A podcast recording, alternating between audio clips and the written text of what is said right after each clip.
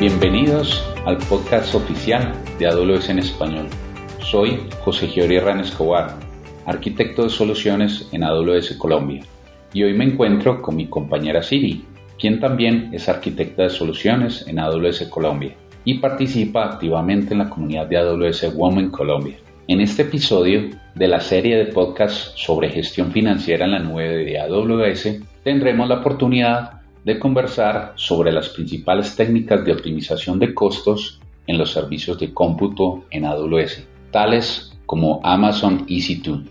Además, conversaremos sobre las mejores prácticas de implementación de la capacidad de optimización de costos como parte de la disciplina de gestión financiera en la nube, más conocida como FinOps.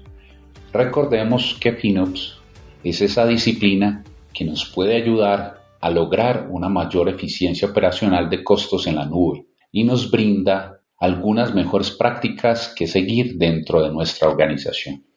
Estaremos dando continuidad a la historia iniciada en el primer capítulo. Siri, ¿sí te acuerdas de Luisa? Claro que sí, José. Nuestra protagonista de la historia de gestión financiera, a quien su jefe le puso el reto de optimizar los costos en la nube de AWS, ¿cierto?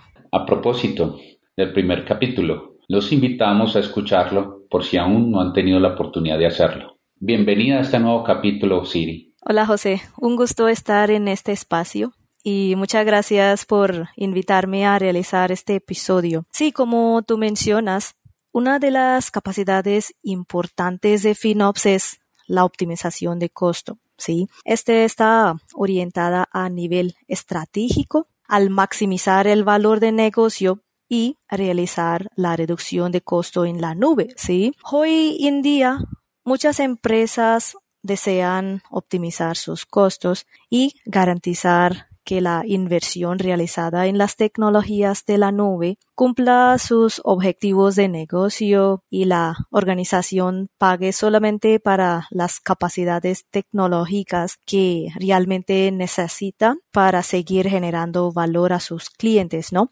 Para múltiples personas, esto podría sonar algo complejo. Pero en realidad es bastante simple si se conoce en detalle esta disciplina y cómo esta disciplina puede aportar. Siri, si recuerdas, en el primer episodio empezamos a contar la historia de Luisa, una analista del área de tecnología, a quien su jefe le recomendó optimizar los costos de las tecnologías que actualmente estaban ejecutando en AWS y establecer un presupuesto para el siguiente periodo anual. Ella identificó, revisando la facturación mensual de AWS, usando la consola de billing, que su principal inversión en la nube correspondía a servicios y o recursos de cómputo. Siri, ¿nos podrías por favor comentar qué oportunidades de optimización de costos encontró Luisa en su primer análisis? Claro que sí, José. Luisa encontró que habían diferentes tipos de instancias y diferentes tamaños que se usaban las 24 ah, horas del día y los 7 días de la semana en entornos como desarrollo, prueba, ah, por supuesto producción, ¿cierto? En producción ah, hubo algunas instancias que no pudo identificar a qué proyecto pertenecían y adicionalmente Ah, quería saber si había alguna estrategia en AWS que pudiera ayudar a identificar el tipo correcto de las instancias para su propio carga de trabajo mediante el uso de tecnologías para optimizar sus costos y rendimiento. José, ¿podría mencionar qué tipo de instancias están disponibles y para qué ¿qué uso podrían usarse y en pocas palabras? Claro, Siri.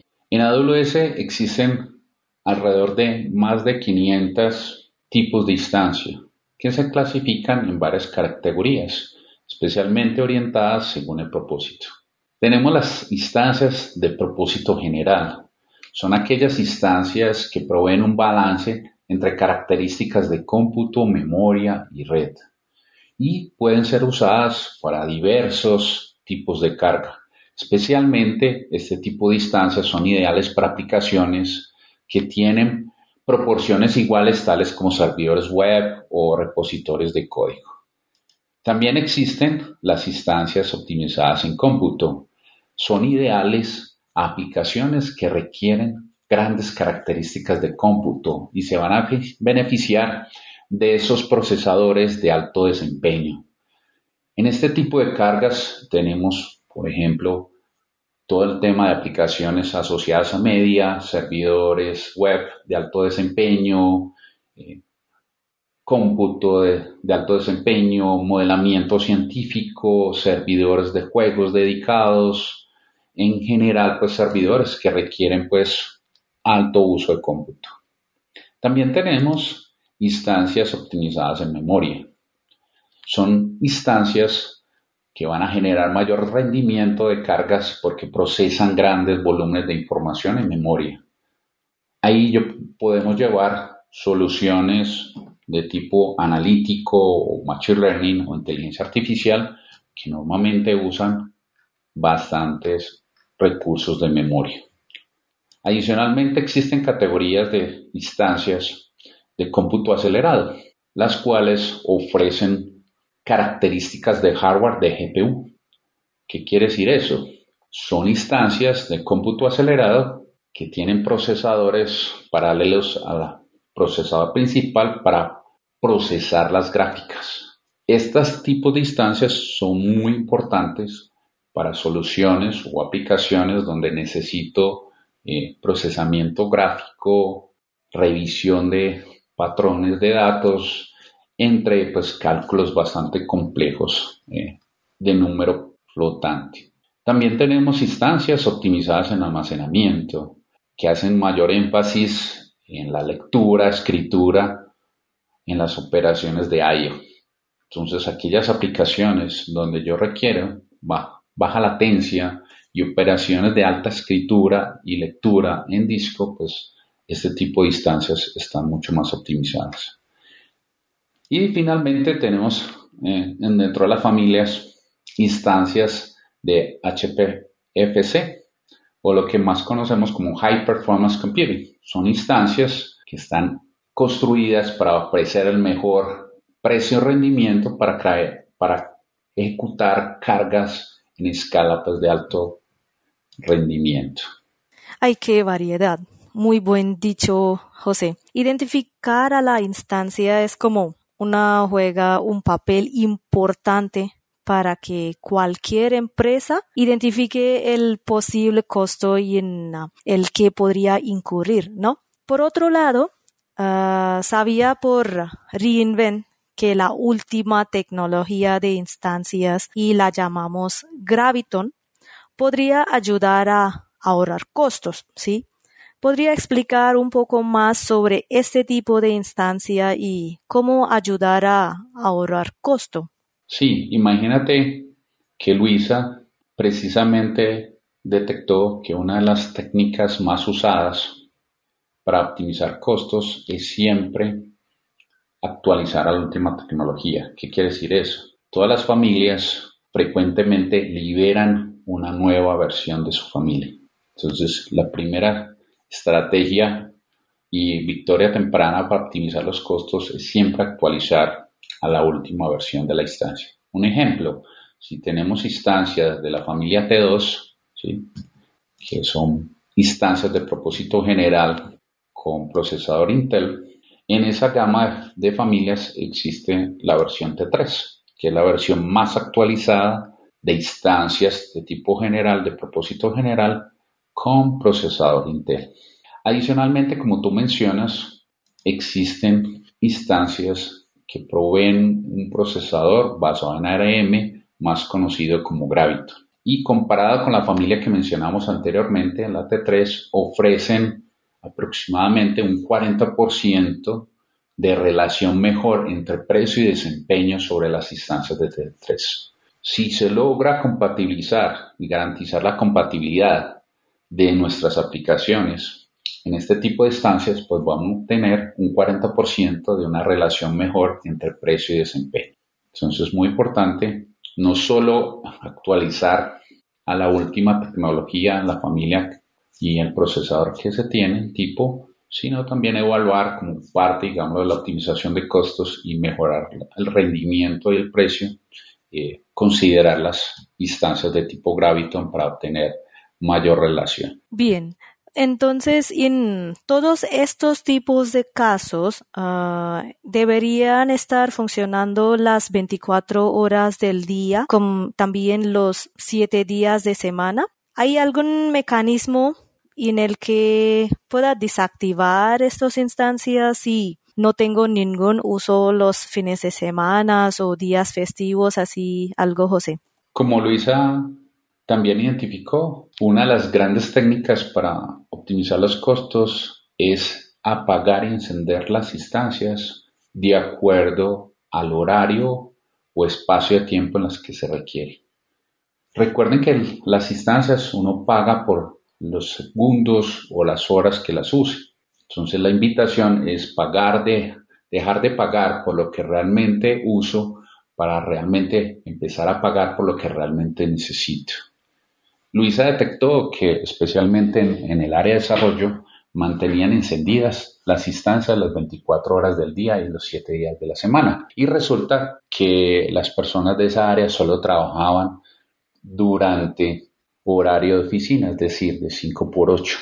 Existe entonces un mecanismo para poder, digámoslo, apagar y encender las máquinas en el espacio de tiempo que realmente las necesita. Hay una solución llamada Instant Scheduler que permite realizar la programación de las instancias y volver una realidad eso. Con eso podemos llegar a obtener una optimización de costos del orden del 60-70% y solamente pagar por ese 30% donde realmente la necesite.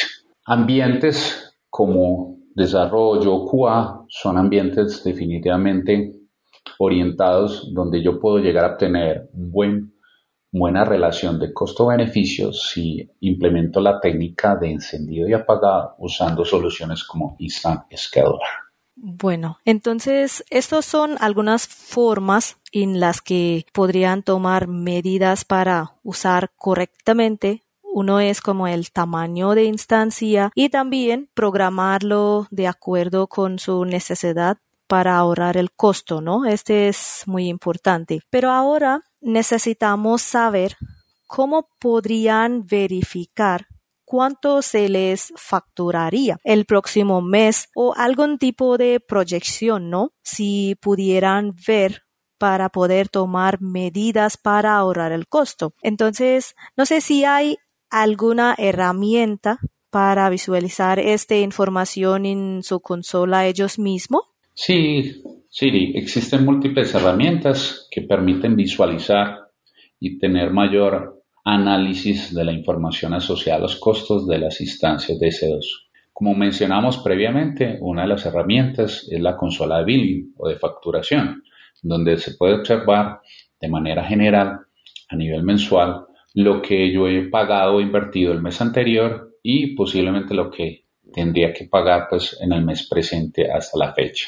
También existe una herramienta muy completa que se llama Cost Explorer, en la cual yo puedo entrar a tener una visibilidad mucho más detallada del costo por servicio de lo que yo estoy gastando en la nube de AWS. Cost Explorer, yo tengo acceso a través de la consola y me permite filtrar y generar agrupaciones de la información de costos de manera granular, bien sea por cuenta, por servicio, por uso, entre otras. Y de esa forma encontrar mucho más en detalle cuál es la naturaleza del costo y aplicar las mejores prácticas que veíamos anteriormente para seguir incrementando mi optimización de costos. Wow, Cost Explorer es una excelente manera de verificar el costos en el que incurre en el uso de recursos, ¿no? Este es muy buena. Pero, ¿qué pasaría si hubiera alguna posibilidad de algunas recomendaciones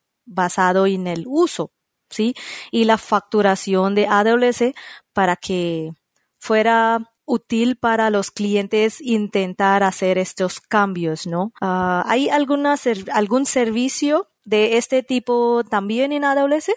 Luis encontró que existe una herramienta conocida como Compute Optimizer que me permite generar consejos, orientaciones de qué optimizar dentro de la nube de AWS, especialmente coger esas configuraciones a nivel de cómputo, como por ejemplo determinar el tamaño más adecuado de la instancia, el tipo de la instancia y también pues va a ayudar a orientar si yo requiero usar alguna tecnología nueva actual, como por ejemplo Graviton o las nuevas tecnologías, o el encendido y el apagado respectivamente. Entonces, Computer Optimizer, palabras sencillas, me ayuda a elegir esas configuraciones óptimas en instancias de C2. Él recoge la información de acuerdo al comportamiento de los últimos 14 días en el uso de los recursos de cómputo y me da recomendaciones para escoger el tipo más adecuado de, instancia.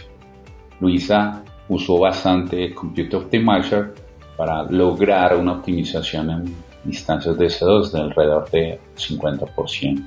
En el próximo capítulo, Siri, yo creo que vamos a poder tener la oportunidad de conversar sobre otras técnicas de ahorro de costos como los planes de ahorro o saving plans.